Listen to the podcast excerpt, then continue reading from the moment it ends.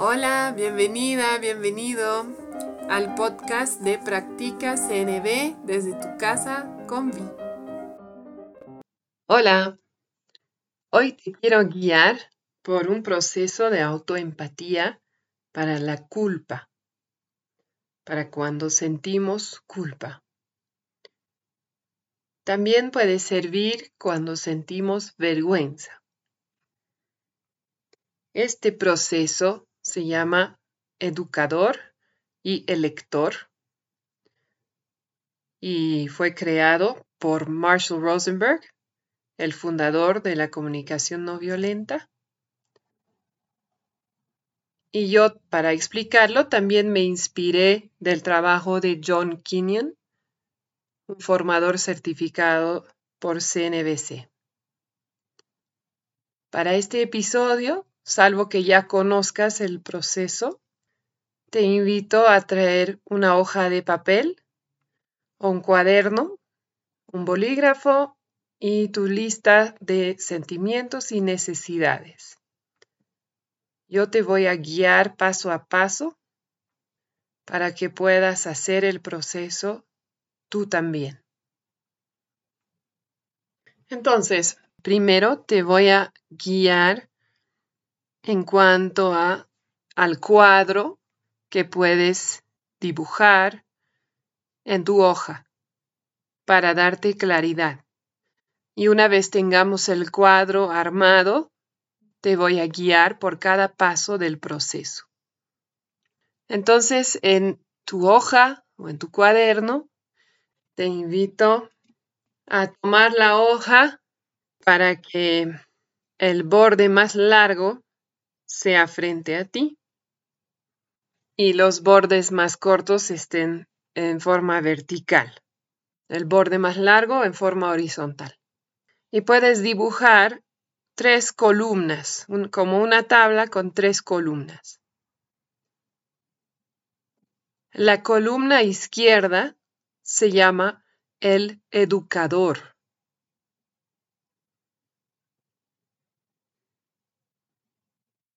La columna de la derecha se llama el elector.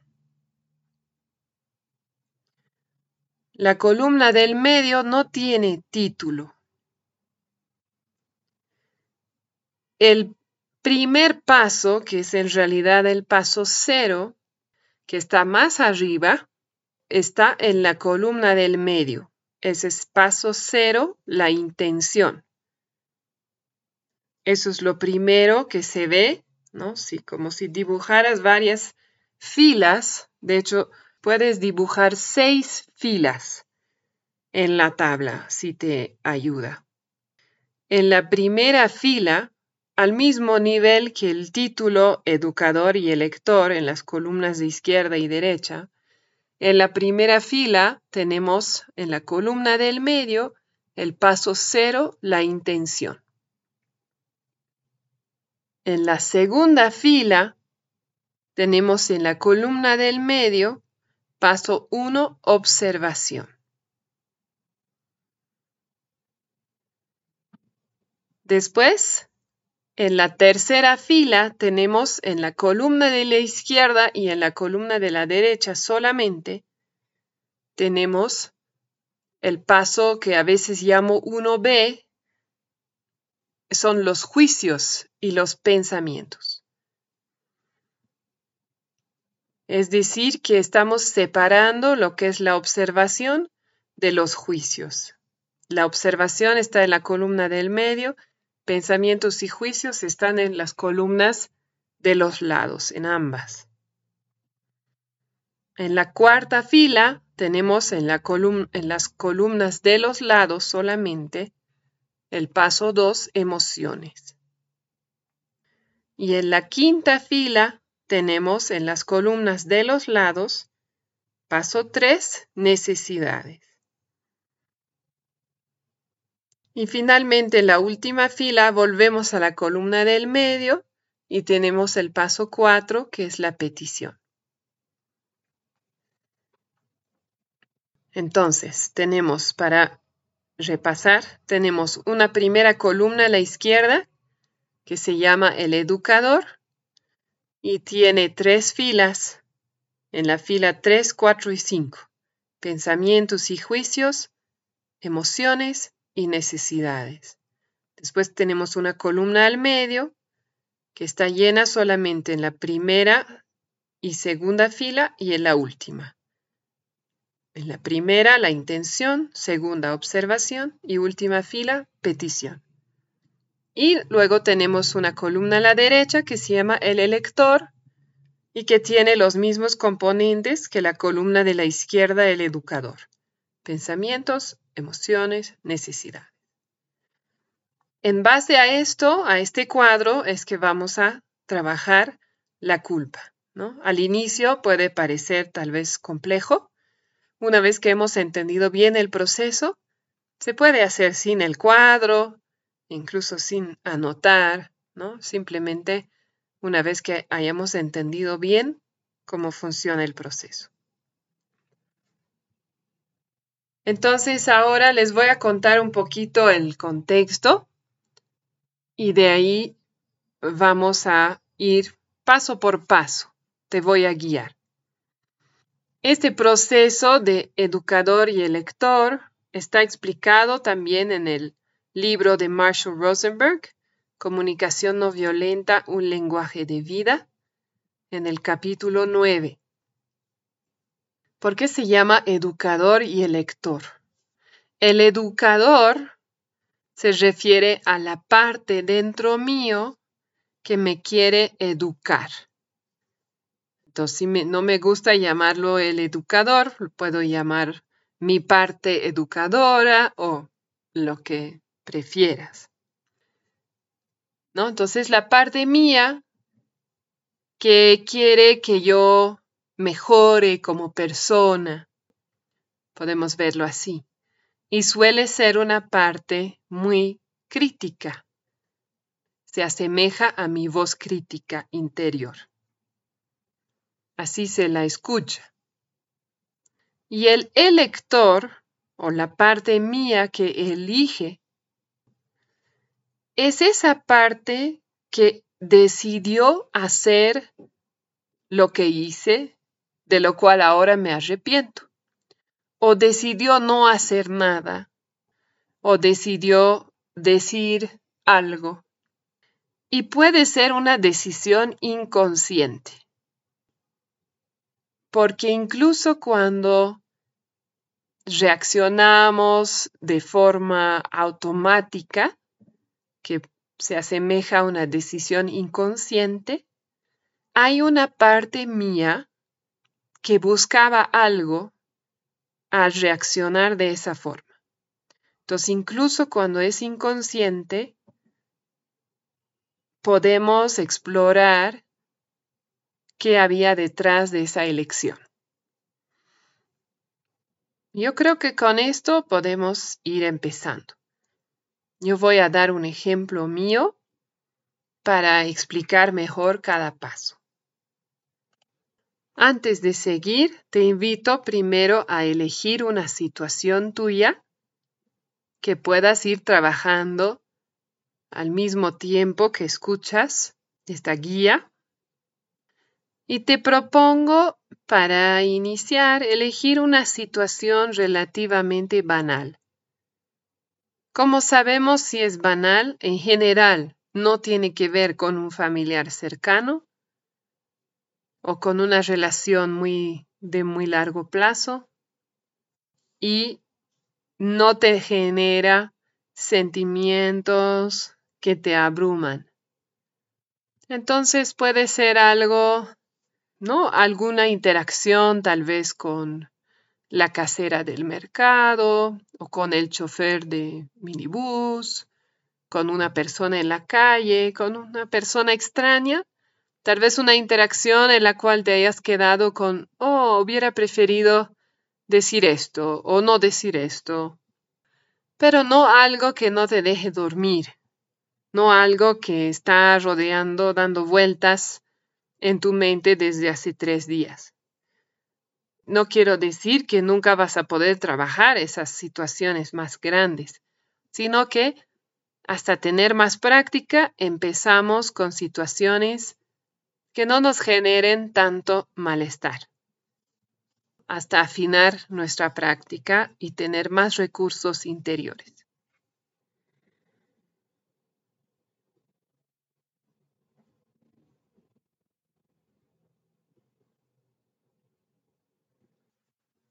Entonces, el primer paso, que es el paso cero, está en la columna del medio, por ahí voy a empezar. Cuando yo quiera procesar, transformar una experiencia de culpa o de vergüenza, mi primera parada es preguntarme cuál es mi intención al querer hacer este proceso ahora. Este paso cero de la intención. Entonces, ¿cuál es mi intención? Si mi intención es explorar, entender, por ejemplo, entender por qué hice lo que hice o por qué me estoy castigando tanto, tal vez mi intención es conectar conmigo, tener un entendimiento más profundo de lo que me está pasando. Todas esas intenciones están alineadas con la práctica de la comunicación no violenta y con la práctica de la autoempatía. Entonces, si noto en mí algo de eso, puedo proceder. En cambio, si yo noto que mi intención es castigarme más, es juzgarme más, ¿no? Como un pensamiento como quiero entender por qué soy tan burra, digamos ahí estaría en autocastigo, ¿no es cierto? No estoy en curiosidad, en ganas de conectar. Entonces, si estoy en, en una intención similar a esa, me toca hacer algo más para suavizar mi intención, para volver a esa intención de autocompasión, de autoexploración. Y justamente para eso yo propongo, ahora aclaro que esto no es parte de la CNB y también considero que encaja bastante bien con la práctica de la CNB. Por lo tanto, para cambiar la intención antes de practicar la autoempatía, yo propongo practicar la autocompasión. Esa práctica puede tener muchas formas yo utilizo la de Christine Neff y tiene tres componentes. La amabilidad hacia mí misma, hablarme con bondad, con amabilidad. La humanidad compartida, recordar de que soy un ser humano y equivocarme, equivocarnos es parte de la experiencia humana y estar en atención plena recibiendo todo lo que me surge alrededor de esta situación que me está haciendo sufrir, ¿no? En otras palabras, aceptar ese sentimiento de culpa, ese sentimiento de vergüenza, nombrarlo, aceptar tal vez eh, ganas de llorar o una gran frustración o enojo hacia mí, cualquiera sea mi sentir, aceptar que está ahí y que es válido. Ahora voy a dar mi ejemplo para ir por cada paso con mi ejemplo, para que sea más claro. Entonces, ahorita me voy a preguntar cuál es mi intención al explorar este ejemplo mío.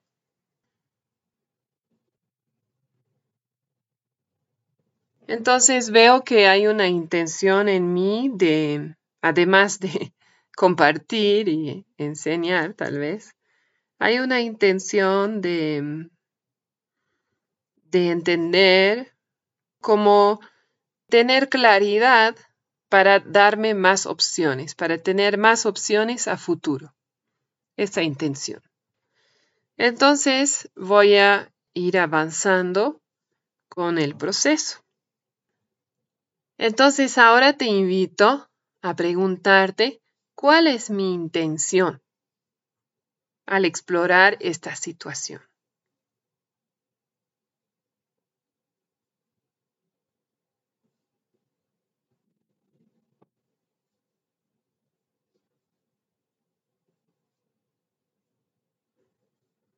Y si tu intención es de conexión, de autoconexión, de entender, de explorar, si tiene esa cualidad, te invito a seguir. Si sientes una intención de castigo, de autocastigo, de juicio hacia ti, te invito a hacer una pausa y ofrecerte primero autocompasión.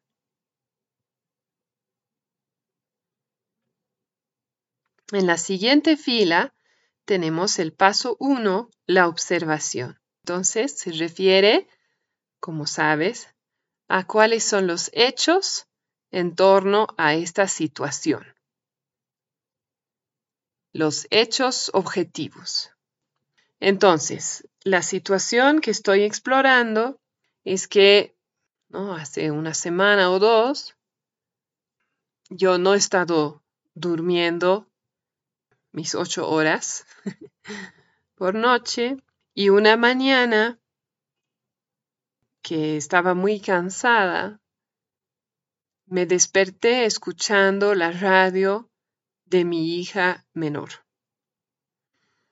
y creo que eran las seis y media. Entonces me levanté, me sentí molesta y me levanté con esa molestia y dudé en ir o no ir a decirle que baje el volumen. Y decidí ir pensando en que el volumen alto podría despertar también a mi esposo y a mi hija mayor. Sin embargo, una vez llegada a su cuarto, pidiéndole que baje el volumen, mi tono de voz fue más alto de lo que hubiera querido y dije, además de pedirle que baje el volumen, dije, estoy harta de no poder dormir más con este tono. Estoy harta de no poder dormir. Y ella se puso a llorar. Entonces, esta es la observación, la más objetiva que la pueda nombrar. Recuerden que la observación eh, buscamos algo que, por ejemplo, hubiera podido ser filmado por una cámara, grabado en audio, ¿no? Lo más lo más objetivo posible. Ahora te invito a anotar o tal vez decir en voz alta cuál es la observación de la situación que vas a trabajar.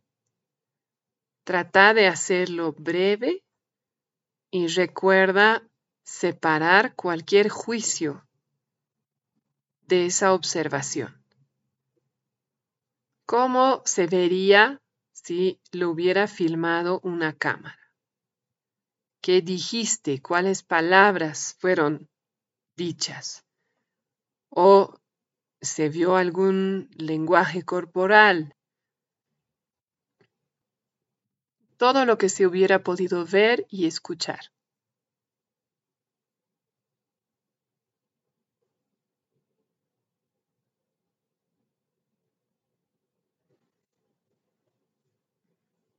Si necesitas más tiempo, te invito a hacer pausa y luego seguir.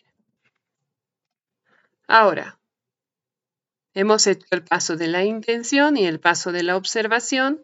Ahora vamos a irnos a la columna de la izquierda que se llama el educador.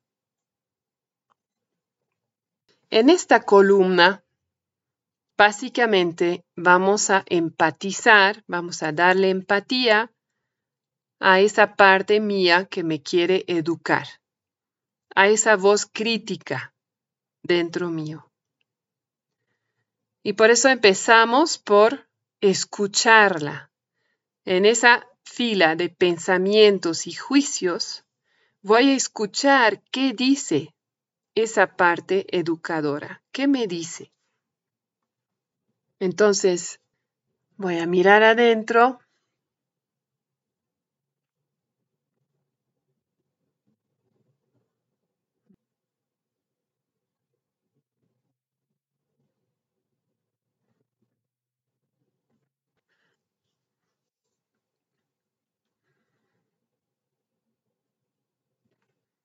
Entonces, con mi ejemplo, primero, en esta fila de pensamientos y juicios, yo me voy a preguntar, ¿qué me dice mi educador o esa parte que me quiere educar en este momento al respecto de la situación? ¿Qué me está diciendo? Me está diciendo, no deberías haberle hablado así a tu hija. Eh, me está diciendo algo como te has portado mal. No es así como debes comunicarte. Deberías haber identificado tu intención antes de entrar al cuarto. Sabías que estabas molesta. No fuiste responsable al entrar con esa energía al cuarto. No es culpa de ella si no puedes dormir como quieres. Bueno, hay un montón de pensamientos y juicios, como ven. A veces el educador puede ser más tajante todavía. Yo aquí para el ejemplo he elegido una situación que ya he procesado un poco y que ya pasó para poder guiarte sin perderme en mi situación. Entonces yo identifico, eso tal vez es la parte más fácil, porque esa voz crítica quiere ser escuchada. Y lo más probable es que si sientes culpa o vergüenza, esa voz te ha estado hablando ya bastante, ¿no? Más de lo que quisieras es lo más probable. Entonces, todos esos pensamientos o juicios hacia ti los anotas. ¿Eso para qué sirve? Me sirve para entender, para descifrar lo que hay detrás que vamos a ver en las siguientes filas. Y también sirve como para descargar un poco, que sacar ese peso de encima, ponerlo en el papel, ¿no? O decirlo en voz alta me ayuda. Me ayuda a aliviar un poco la carga. Entonces ahora te invito a preguntarte, ¿qué te dice tu educador en este momento al respecto de la situación?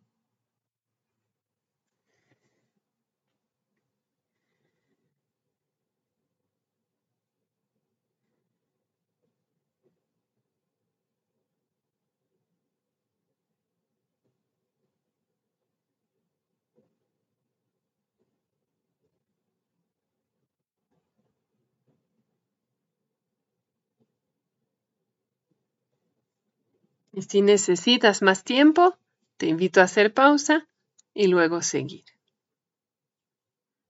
Ahora vamos a la siguiente fila. ¿Qué emociones siente mi educador en este momento al respecto de la situación? ¿Recuerdas? Estamos dando empatía al educador. Entonces queremos entender sus sentimientos. Aquí puedes usar, si quieres, tu lista de sentimientos y necesidades. O puedes mirar adentro y ver cómo se siente.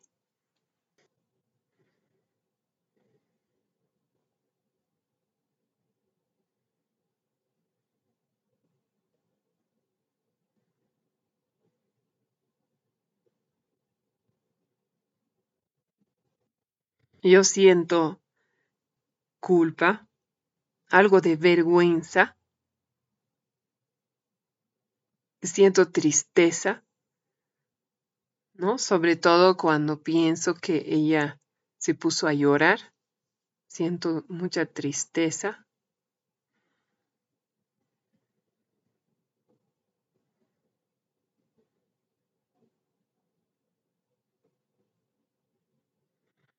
Y hay algo como frustración, ¿no? De que he hecho esto, digamos. Entonces yo te invito a hacerte la misma pregunta. ¿Cómo se siente tu educador en este momento al respecto de la situación?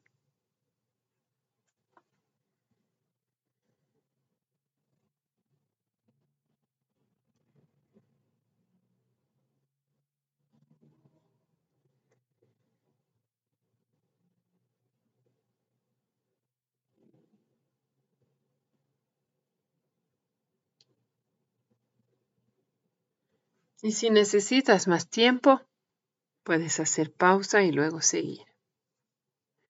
En la tercera fila vamos a hablar de necesidades. Este paso apunta a entender qué es importante para mi educador en este momento en torno a este tema. O en otras palabras, ¿qué necesidades no fueron satisfechas?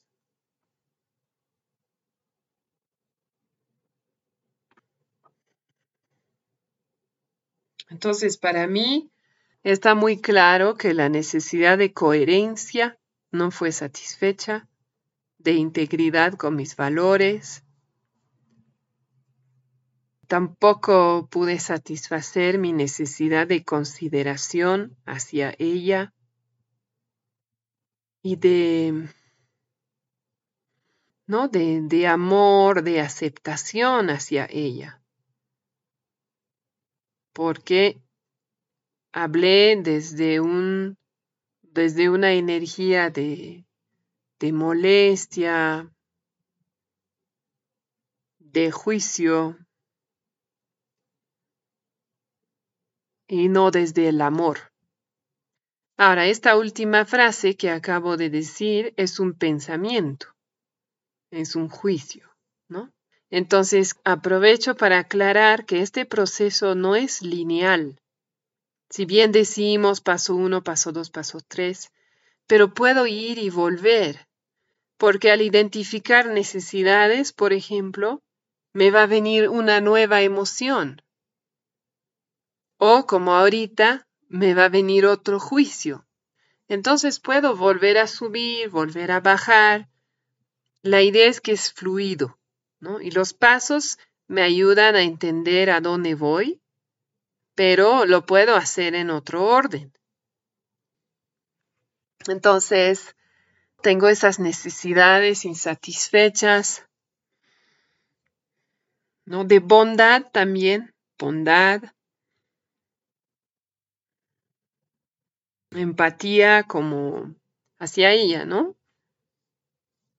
Entendiendo, entendiendo, ¿no? El contexto de por qué prendió la radio a ese, en ese volumen,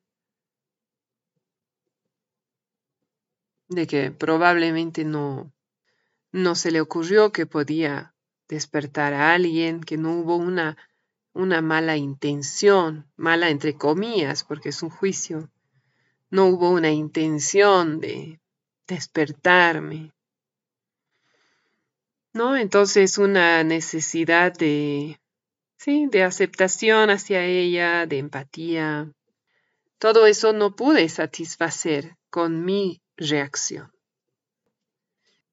Ahora te doy un momento para pensar, identificar, sentir ¿Qué es importante para tu educador en torno a este tema? ¿Qué necesidades no fueron satisfechas con tu elección, con tus palabras o con tu comportamiento?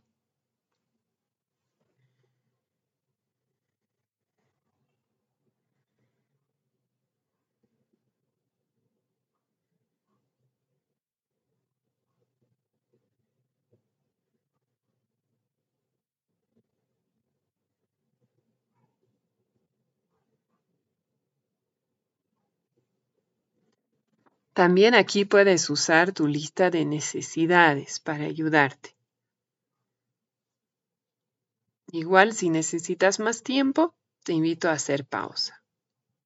Ahora, llegado a este momento del proceso, vamos a darnos tiempo para, entre comillas, hacer duelo de las necesidades insatisfechas.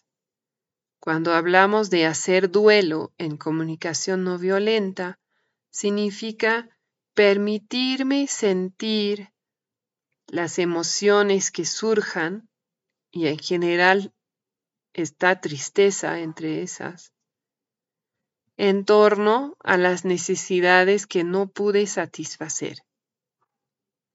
Como permitirme aceptar que esas necesidades no fueron satisfechas, que esta es una que es una realidad que no puedo cambiar.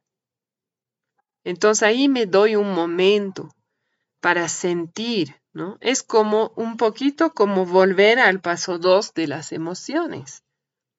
Ahora que he identificado las necesidades insatisfechas, ¿cómo me siento? Y permitirme sentir lo que surja.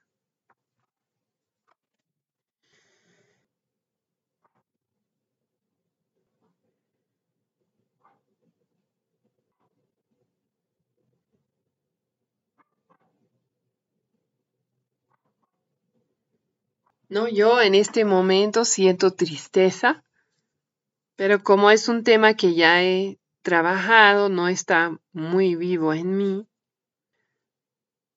Pero la idea es realmente permitirse sentir, sin miedo, porque a veces tenemos miedo de entrar a emociones difíciles pero en realidad cuando le doy atención a la emoción, también es como si pudiera expresarse e irse. ¿no? Entonces, una manera de hacer eso es ver cómo se siente mi cuerpo. ¿no? Por ejemplo, ahorita tengo como una sensación de presión en el pecho. ¿no? Entonces, puedo darle un poco de atención ver cómo se siente, mirar desde adentro y dejar que eso se, se mueva solo, ¿no? que requiere unos minutos. Al inicio, para mayor confianza o seguridad, puedes hacer esto pidiendo a alguien que te acompañe. O, como yo sugerí al inicio, con situaciones menores para no sentirte abrumada con las emociones. Entonces te doy un momento para hacer este duelo de cómo te sientes respecto a esas necesidades insatisfechas.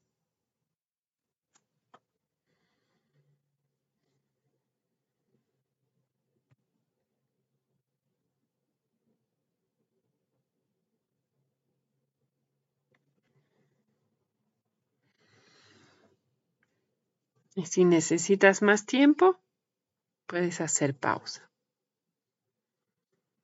Esta parte del proceso de hacer duelo es donde puede iniciarse la transformación.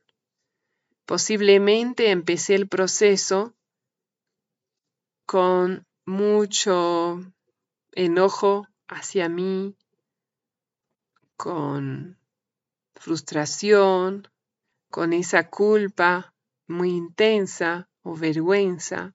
Y cuando hago duelo, toco otra cualidad de emoción, que es más cercana a la tristeza. Entonces ahí hay un movimiento de una emoción a otra que es muy importante para liberar la culpa. Ahora vamos a darle empatía a la parte mía que eligió tomar esa acción, decir esas palabras, o no decir o no tomar esa acción, conscientemente o inconscientemente. Este proceso, esta empatía con el elector, es el único proceso que yo conozca de comunicación no violenta que se hace en el pasado. En general, trabajamos en el presente porque no podemos transformar el pasado.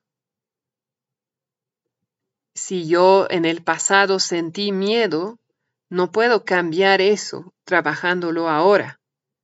Si siento miedo ahora, sí, al explorar ese miedo puedo descubrir algo más y se puede transformar. Sin embargo, en esta parte del proceso, sí, vamos al pasado porque esa elección la hice en el pasado. Y la intención de esta parte del proceso es entender mejor mi elección. Entonces, por esa razón lo hacemos en el pasado. Pero no vamos a transformar, sino que vamos a entender qué pasó en ese momento. Entonces, en la primera fila dice pensamientos y juicios del elector, de la parte mía que eligió. Es decir, que me pregunto qué pensamientos tenía yo en ese momento, cuando yo elegí hacer lo que hice. ¿Qué estaba pasando por mi cabeza?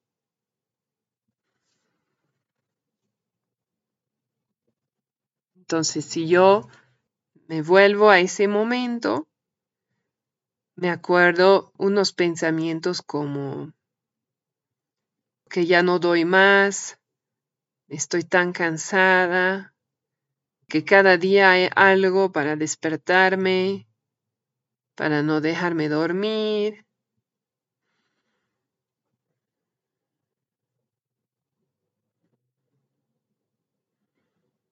¿No? Y un juicio, algo como, ¿cómo se le ocurre a mi hija poner tan alto el volumen? ¿no? Algo así. Entonces yo estaba con todo eso en mi cabeza en ese momento de elección. Ahora te doy un momento para que tú te hagas la misma pregunta. ¿Qué pensamientos tenías en ese momento en el cual elegiste hacer lo que hiciste?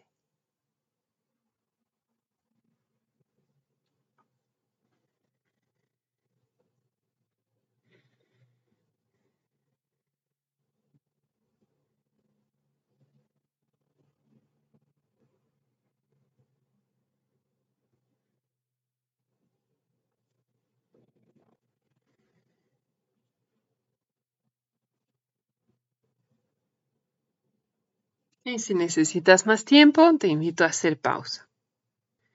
Después vamos a la siguiente fila. Emociones. Igual va a ser una pregunta en el pasado. ¿Cómo me sentía en ese momento? En ese momento en el cual decidí, conscientemente o no, hacer lo que hice. ¿No? Entonces, mi caso me sentía agotada, ¿no? Me acuerdo realmente muy agotada, muy frustrada, molesta. Algo como desesperada, ¿no? Como que esa desesperanza de no poder dormir como yo necesito. Entonces todo eso estaba en mí cuando elegí ir a su cuarto y pedirle que baje el volumen. Entonces te invito a hacerte la misma pregunta. ¿Cómo te sentías en ese momento en el cual elegiste hacer lo que hiciste?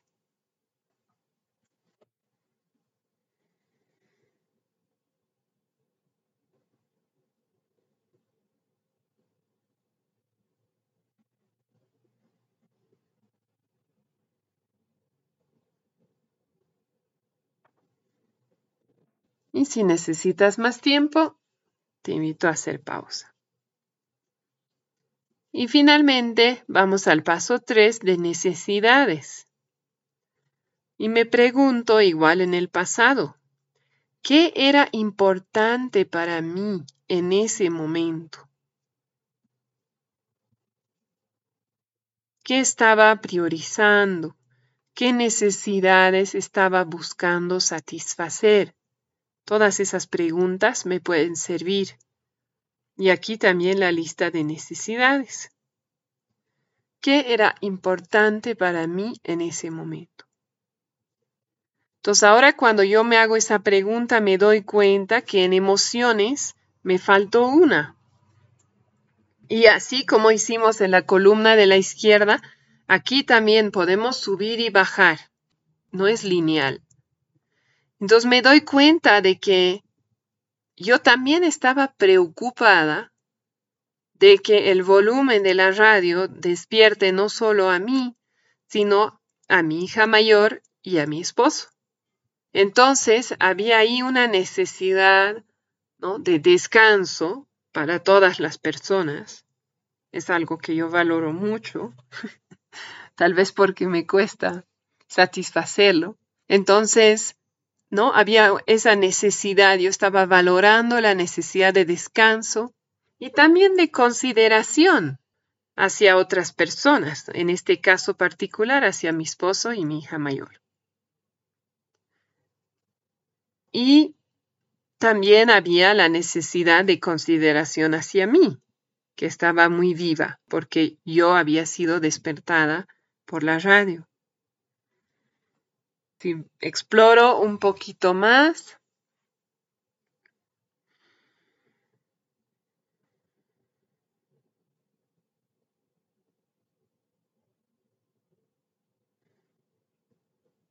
había una necesidad de empatía hacia mí.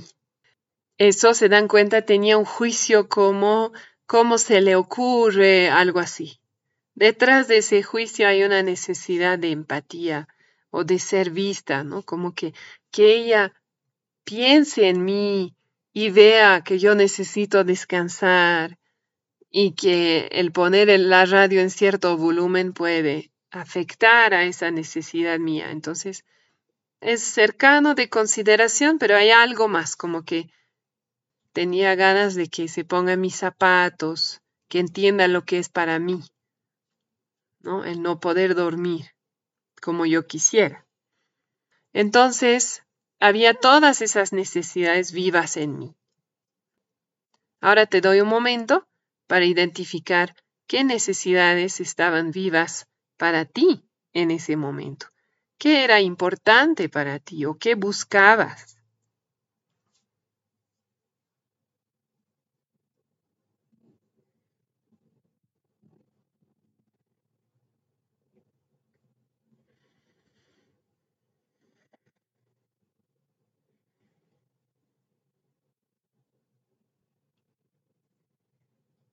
Y si necesitas más tiempo, te invito a hacer pausa. Ahora, para cerrar esta columna, aquí nos damos un momento para permitirnos perdonarnos. O sea, ya entendiendo de dónde vino mi elección, invito a la autocompasión. Realmente conectar con esa parte mía que estaba tan cansada y tan frustrada y desesperada de no poder dormir como quiere y con ganas de ser vista y considerada y además con esa preocupación de que otra persona sea despertada. Entonces, me invito a conectar con esa parte mía y recordar todo eso estaba pasando para mí. Y todo eso es válido.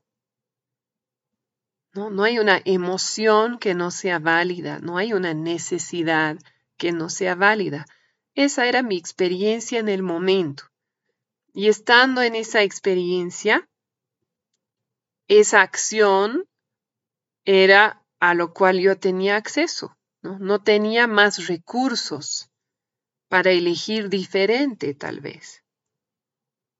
Y entonces tomé esa elección. Pero me invito a tenerme autocompasión, me doy un momento para eso, ¿no? Y te invito a hacer lo propio.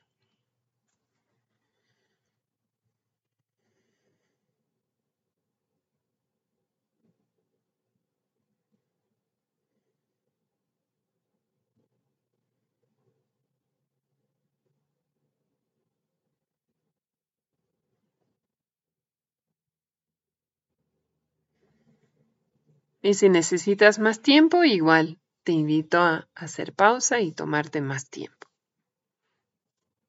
Ahora vamos a volver a la columna del medio y vamos a ir al último paso, la petición. La idea es que ya he entendido por qué me estoy castigando. He entendido qué es importante para mí que no he podido satisfacer. Y he entendido por qué hice lo que hice o no hice y qué era importante para mí detrás de esa elección. Y a veces no es el caso de mi ejemplo, aunque la necesidad de consideración sí estaba en ambos lados. Muchas veces son las mismas necesidades a la izquierda y a la derecha. No siempre, pero es común. Y a veces incluso puedo haber hecho algo con la misma intención, con esa exacta necesidad que no pude satisfacer. Por decir, eh, ¿no? Tal vez yo hice una, una broma con una intención de conexión, pero la broma no fue recibida como yo quería y generó desconexión y entonces la necesidad de conexión no fue satisfecha. Pero es la misma, ¿no? Es como un intento fallido, digamos.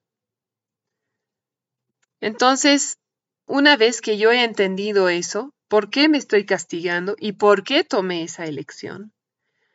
Ya puedo volver a la columna del medio y a la petición, a imaginar qué podría hacer para atender todas esas necesidades de la izquierda y de la derecha, sosteniendo ambas partes mías, ¿no? La parte que me quiere educar y la parte que eligió.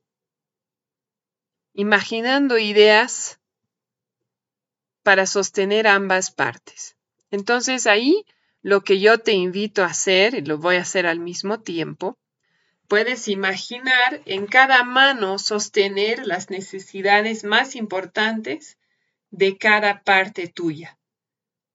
Entonces, a la izquierda yo tengo consideración, coherencia, integridad, bondad.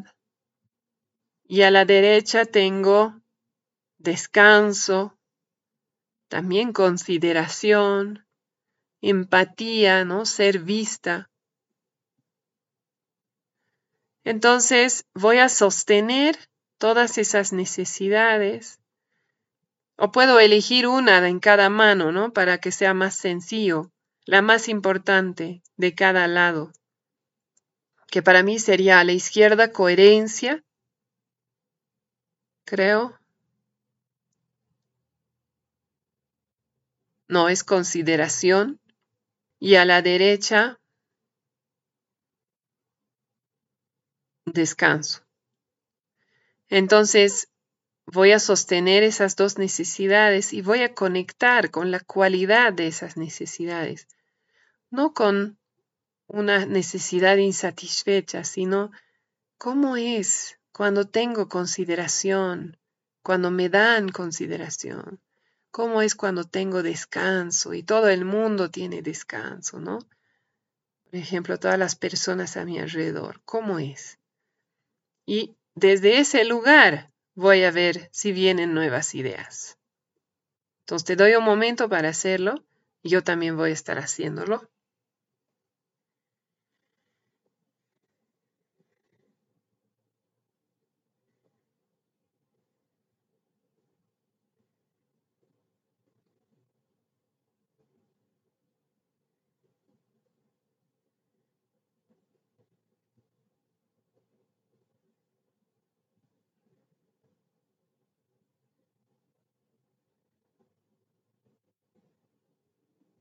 Y aquí me invito a que surjan ideas sin juzgarlas, como una lluvia de ideas primero, antes de hacerlas petición.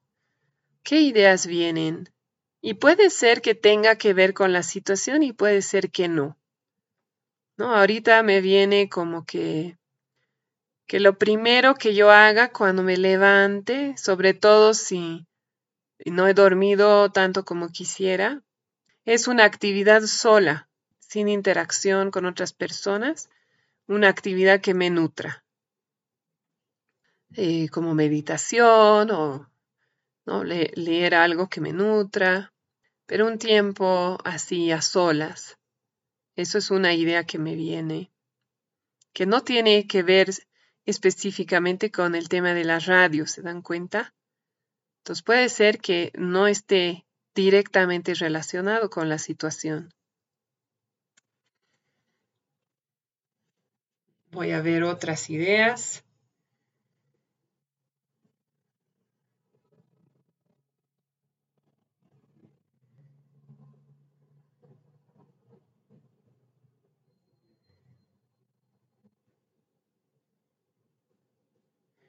Y me vienen algunas otras ideas más concretas, ¿no? De acostarme más temprano, de tener una conversación sobre el descanso fuera del, del momento de despertar o acostarse, ¿no? Con mis hijas, con mi esposo,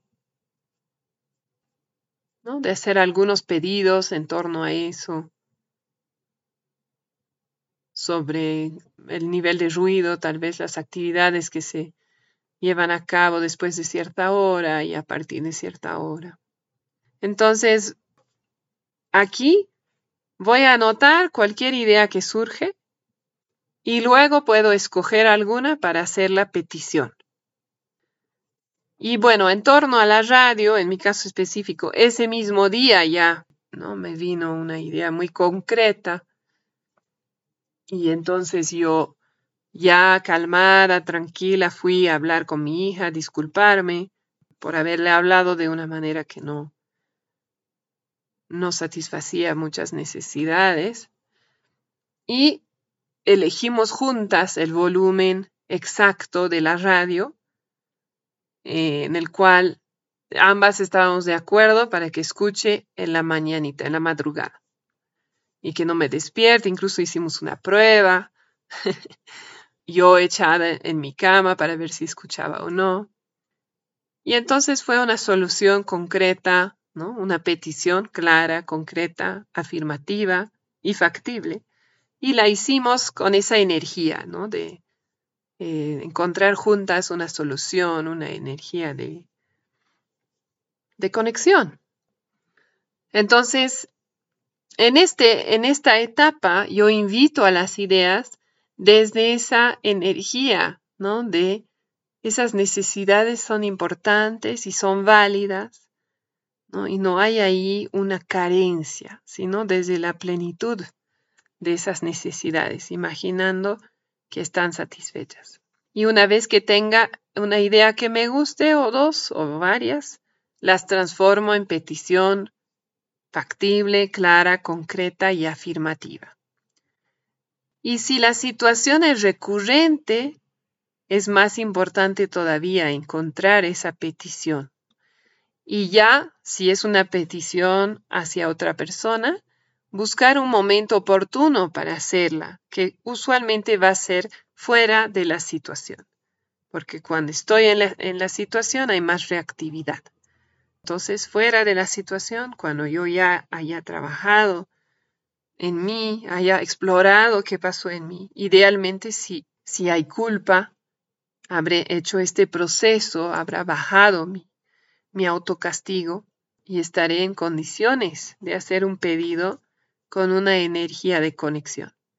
Porque la culpa, claro, es un sentimiento importante porque nos indica que no hemos satisfecho necesidades nuestras importantes, valores, y también si nos quedamos en la energía de la culpa, es menos probable que podamos conectar con otra persona, porque a veces está el nivel de autocastigo que me impide abrirme a la conexión. Es como si cerrara mi corazón porque estoy en autocastigo, ¿no? Y estoy pensando que no puedo conectar o no merezco, hay juicios así que me impiden realmente conectar.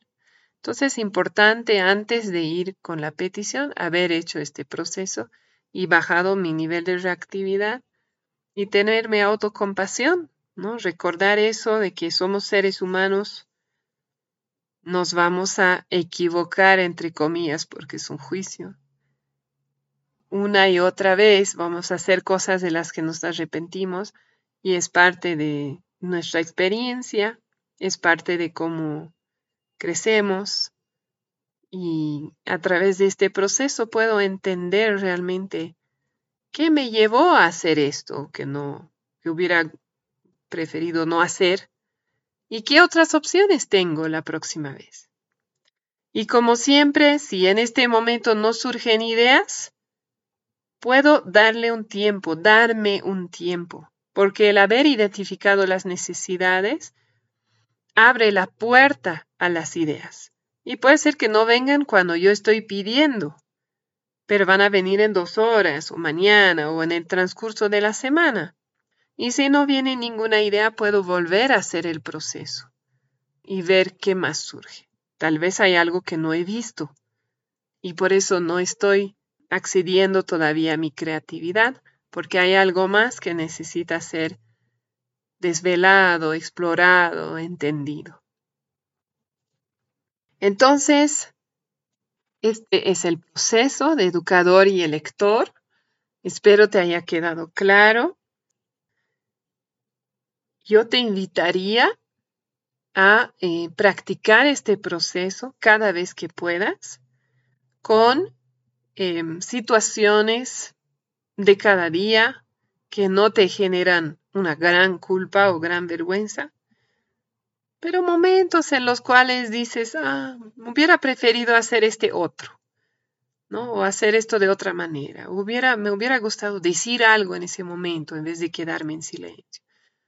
Y acercarte al proceso siempre con esa intención benevolente hacia ti. Y si no, usar la autocompasión para volver a esa intención. porque la idea es justamente poder liberarnos del autocastigo y mover, movernos hacia una energía que realmente nos permita crecer, porque a veces el autocastigo nos mantiene atascados, ¿no? Atascadas. Entonces, tener acceso a la transformación, ¿no? a la creatividad, a la esperanza de que podemos hacer las cosas diferente. Esa es mi invitación. Espero que te haya servido, que te haya gustado. Te agradezco por tu escucha y por tu tiempo y tu práctica. Confío en que más hagamos eso y más personas hagamos eso, estamos realmente cambiando el mundo poco a poco. Muchas gracias y que estés bien. Hasta la próxima. Estuviste escuchando el podcast Practica CNB desde tu casa con Vi de Concepto Jirafa. Si tienes preguntas, sugerencias, te invito a escribirme a conceptojirafa.gmail.com y también a visitar la página de Facebook Concepto Jirafa. Nos escuchamos pronto.